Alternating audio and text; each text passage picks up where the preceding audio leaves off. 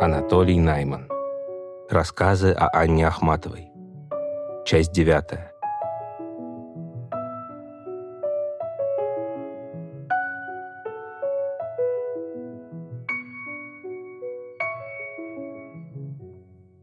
За граница Ахматовой была двух видов. Европа ее молодости и место обитания русской эмиграции. За границей громких имен, новых направлений и течений, благополучия и веселья оставалась чужой и, в общем, малоинтересной. Политики, всегда привлекавшие ее внимание, она находила объяснения в конкретных людях, их отношениях, привычках и манерах, несравненно более убедительные, нежели в борьбе за свободу и за сырье. Впервые она оказалась за границей в 21 год. Тогдашние впечатления сложились через полвека в очерк Амедео Модильяни и сопутствующие ему заметки «Ядро» вместе с листками из дневника ахматовской прозы. Воспоминания о Модильяне дописывались и компоновались на моих глазах. Я тогда был у нее за секретаря. И то, что в них не попало, если и выглядело менее существенным, чем попавшее, оно привлекало к себе специальное внимание тем, почему не попало. Между прочим, она вставила в текст, что Модильяне, кавычки, интересовали авиаторы, но когда он с кем-то из них познакомился, то разочаровался, они оказались просто спортсменами. Чего он ждал? Параллельно она мне рассказала такую историю. Мы, шестеро русских, отправились на Монмартр в какой-то дом. Место было не вполне благопристойное, темноватое. Кто-то куда-то выходил, что-то смотреть, кто-то приходил. Я сразу села за стол с длинной до полу скатертью, сняла туфли, они безумно жали ноги, и гордо на всех глядела. По левую руку от меня сидел знаменитый тогда авиатор Блерио со своим механиком. Когда мы поднялись уходить, в туфле лежала визитная карточка Блерио.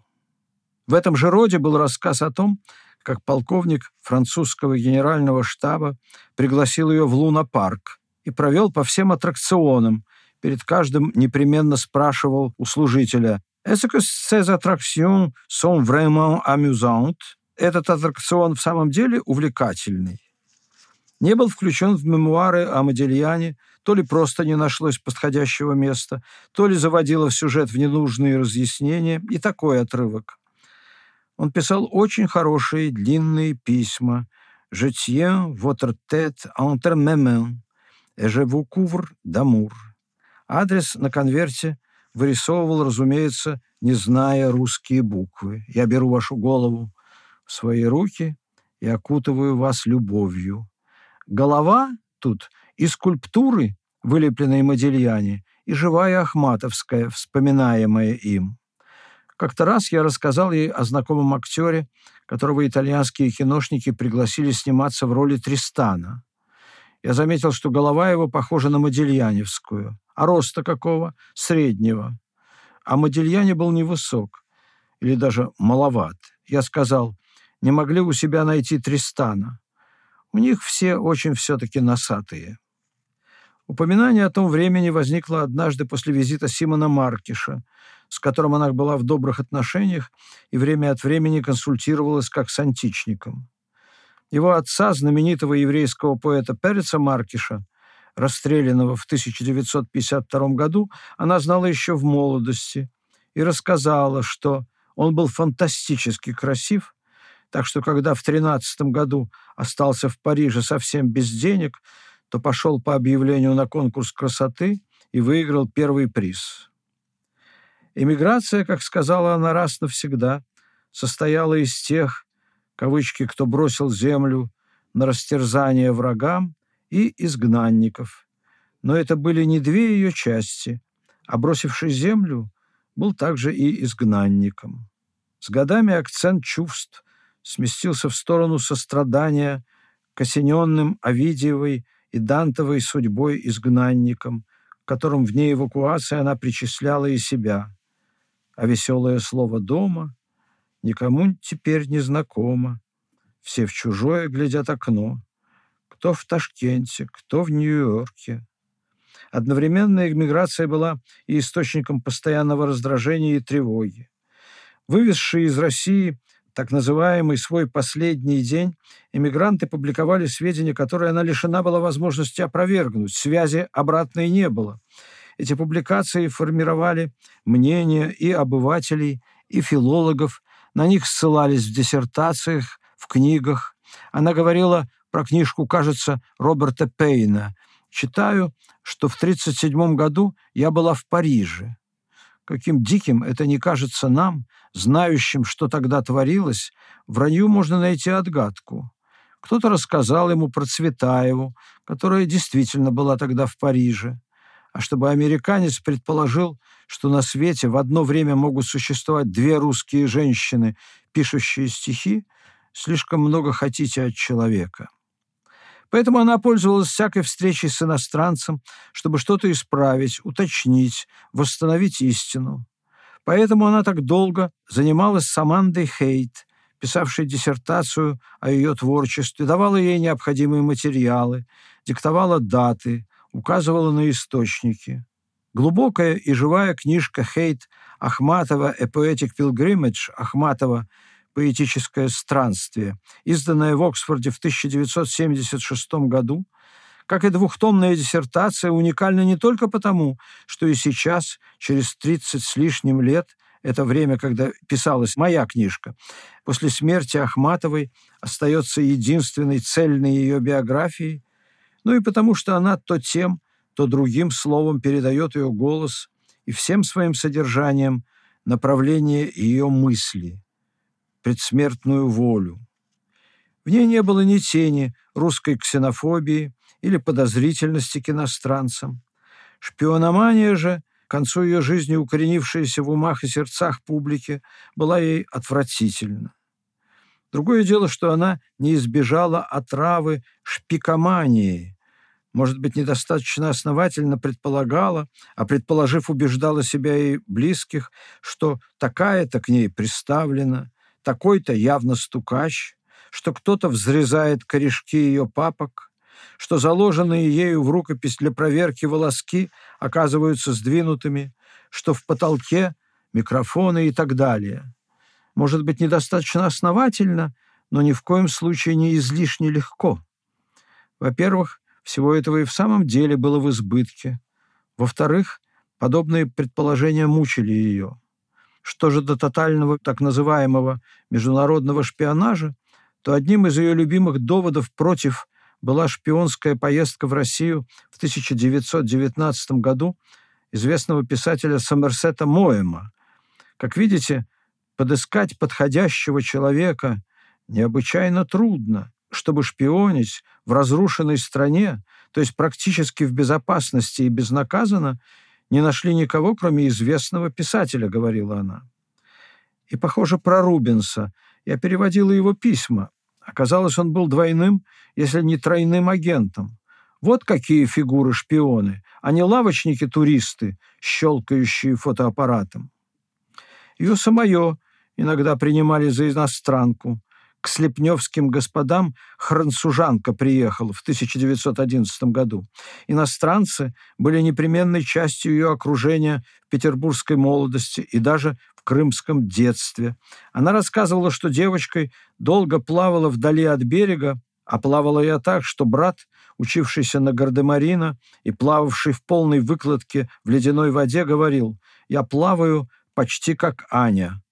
Какой-то француз-винодел, налаживавший в Крыму коньячное производство, однажды наблюдал за ней, а когда она вышла из воды, сделал комплимент ее способностям. Затем представился, сказав «Je suis de cognac, c'est connu, n'est-ce pas? Я из коньяка, известное место, не правда ли?» А мне было тогда совершенно все равно. Итальянцы думают, что у них трудный язык. Вовсе нет. Это они для важности. Так мог говорить человек, который не только читал божественную комедию, но и гулял по флорентийским, венецианским, генуэзским улицам. Это было замечание того же разряда, что и итальянцы все носатые. Поездки 1964 и 1965 года стали прямой противоположностью путешествиям молодости. Тогда она бывала где хотела, тут ее возили. Тогда она глядела на мир, тут глазели на нее. Ее чествовали, она доказала, что ее путь был правильный, она победила, но в палаццо Урсино, где ей давали премию, было что-то от склепа, в оксфордской мантии от савана, в самом торжестве от похорон.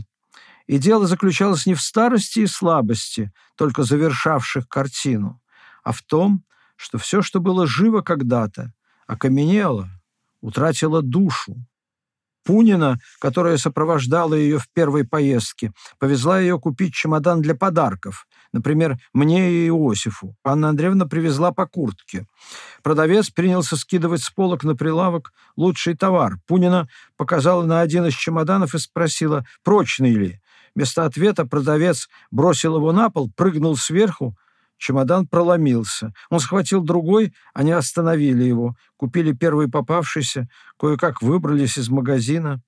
Ахматова рассказывала о веселом эпизоде, но веселья не слышалось в голосе.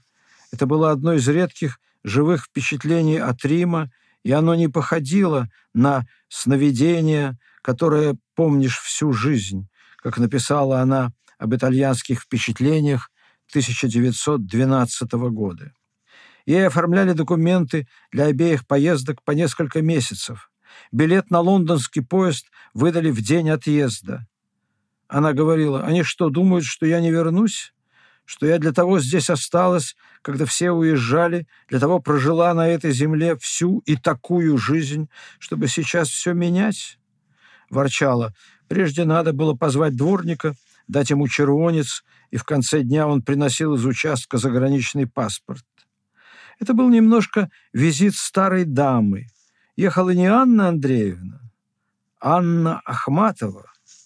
Она должна была вести себя, вела себя, как Ахматова.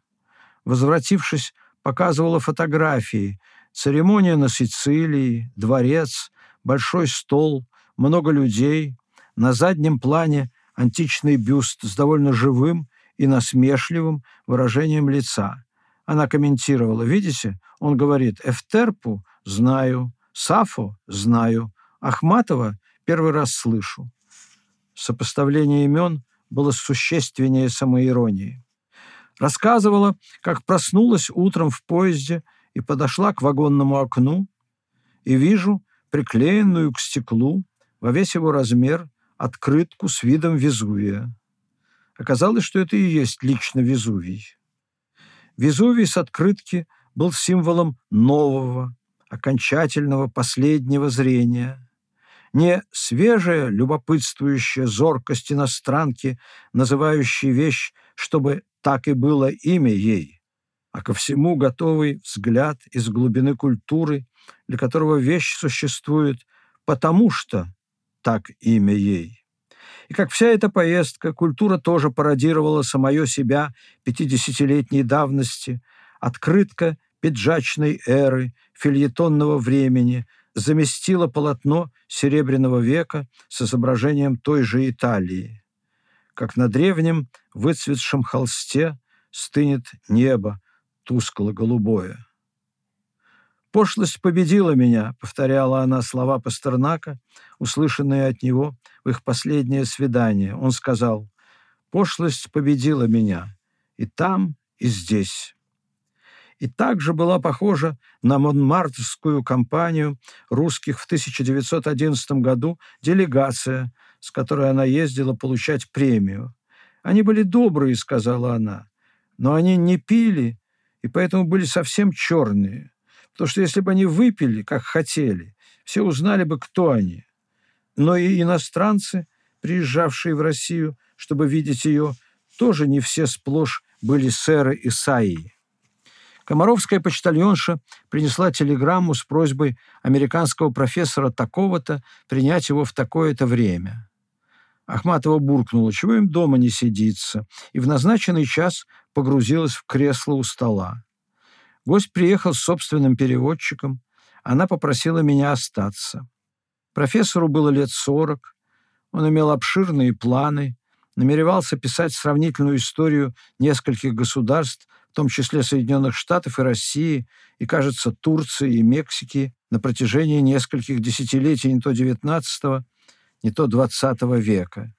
Сейчас он собирал материалы по России и, в частности, от Ахматовой хотел узнать, что такое так называемый «русский дух». Он объяснил с прямотой богатого бизнесмена. «В Америке мне сказали, что вы очень знаменитая. Я прочел некоторые ваши вещи и понял, что вы единственный человек, который знает, что такое русский дух». Ахматова вежливо, но достаточно демонстративно перевела разговор на другую тему. Профессор настаивал на своей. Она навстречу не шла и всякий раз заводила речь о другом, всякий раз все суше и короче. Он продолжал наседать и в раздражении спросил уже у меня, не знаю ли я, что такое русский дух. «Мы не знаем, что такое русский дух», произнесла Ахматова сердито. А вот Федор Достоевский знал, решился американец на крайний шаг. Он еще кончал фразу, а она уже говорила. Достоевский знал много, но не все. Он, например, думал, что если убьешь человека, то станешь Раскольниковым. А мы сейчас знаем, что можно убить 50, 100 человек и вечером пойти в театр. Когда в Ленинград приехал Роберт Фрост, на даче у академика Алексеева, англиста, была устроена его встреча с Ахматовой. Оба имени стояли в списке претендентов на Нобелевскую премию, и замысел познакомить их казался руководителем и болельщиком литературы необыкновенно удачным. Ахматова после встречи вспоминала о ней насмешливо. «Воображаю, как мы выглядели со стороны. Совершенно дедуленька или бабуленька». Это к Чуковскому подошел на бульваре ребенок и спросил, «А вы дедуленька или бабуленька?» Профессор Риф, участвовавший во встрече, видел происходившее в другом свете и написал об Ахматовой приподнято, как величава она была и какой скорбной казалась. Она прочла Фросту последнюю розу, свое стихотворение. Несколько мгновений, это Риф пишет, мы оставались безмолвны, неподвижны. Ахматова же рассказывала, что Фрост спросил у нее, какую выгоду можно получать, изготовляя из комаровских сосен карандаши. Она приняла предложенный тон и ответила также делово. «У нас за дерево, поваленное в дачной местности, штраф 500 рублей». Фроста поэта она недолюбливала за фермерскую жилку.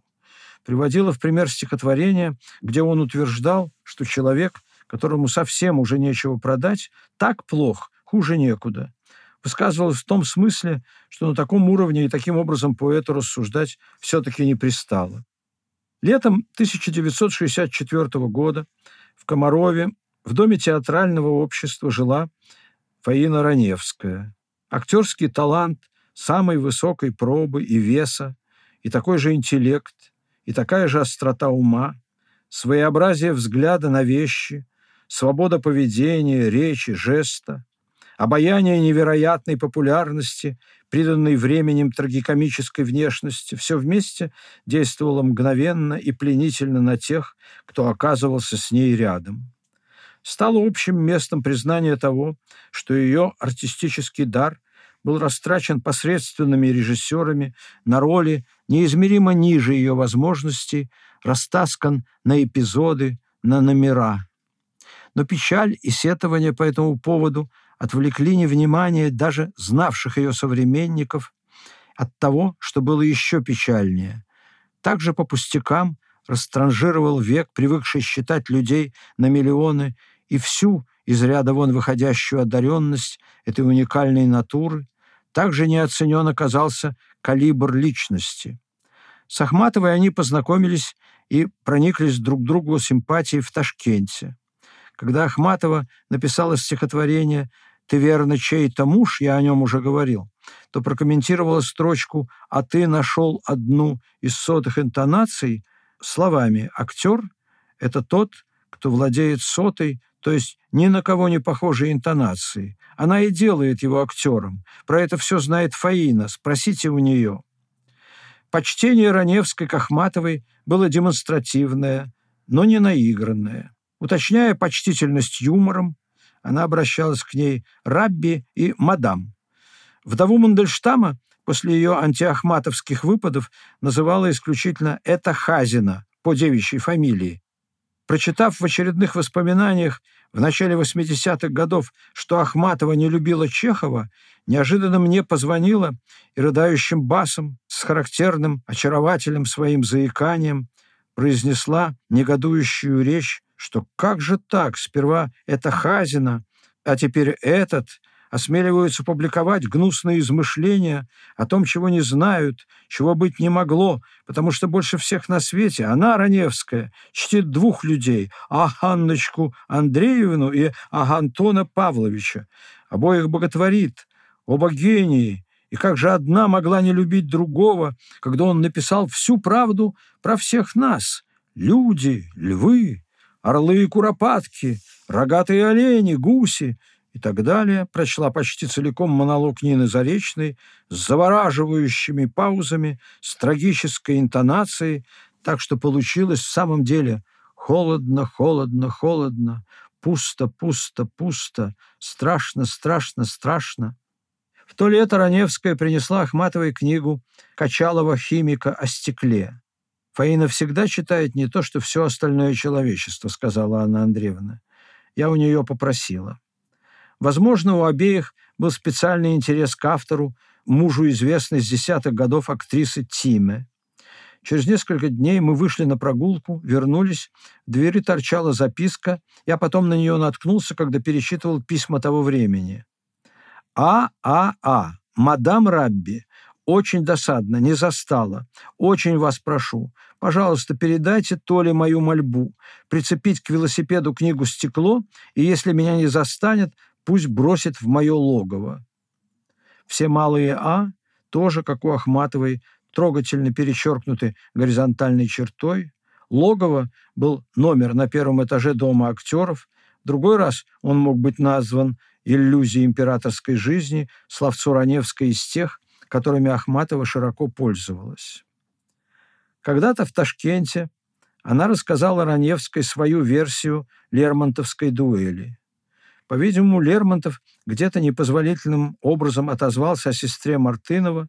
Та была не замужем, отец умер. По дуэльному кодексу того времени, Ахматова его досконально знала из-за Пушкина, за ее честь вступался брат. «Фаина, повторите, как вы тогда придумали?» — обратилась она к Раневской. «Если вы будете за Лермонтова», — согласилась та. Сейчас бы ссора выглядела по-другому. Мартынов бы подошел к нему и спросил. «Ты говорил?» Она заговорила грубым голосом, почему-то с украинским «г». «За мою сестру, что она «б». Слово было произнесено со смаком. «Ну, в смысле «да», говорил», — откликнулась Ахматова за Лермонтова. «Б». «Дай закурить», — сказал бы Мартынов. «Разве такие вещи говорят в больших компаниях? Такие вещи говорят барышни наедине. Теперь без профсоюзного собрания не обойтись». Ахматова торжествовала, как импрессария, получивший подтверждение, что выбранный им номер ударный. Игра на пару с Раневской была обречена на провал, но Ахматова исполняла свою роль с такой выразительной неумелостью, что полнота этого антиартистизма становилась вровень с искусством ее партнерши. Мартынов был хозяином положения. Лермонтов не симпатичен, но неуклюж и тем вызывал жалость. Это было время нового, после реквиемного этапа ахматовской славы и сопутствующей суеты вокруг ее имени. Она оставалась равнодушна к интересу, который вызывала, к комплиментам и так далее, ко всему, что было ей привычно. Но короткой заметке в какой-нибудь европейской газете неожиданно могла придать особое значение, спрашивать мнение о ней у знакомых, ссылаться на нее при встречах с незнакомыми. «Шведы требуют для меня Нобелевку», — сказала она Раневской, и достала из сумочки газетную вырезку. «Вот в Стокгольме напечатали». «Стокгольм», — произнесла Раневская, — «как провинциально». Ахматова засмеялась. «Могу показать то же самое из Парижа, если вам больше нравится». «Париж, Нью-Йорк», — продолжала та печально. «Все, все провинция». Что же не провинция Фаина? Тон вопроса был насмешливый. Она насмехалась и над Парижем, и над серьезностью собеседницы. «Провинциально все», — отозвалась Раневская, не поддаваясь приглашению пошутить. «Все провинциально, кроме Библии».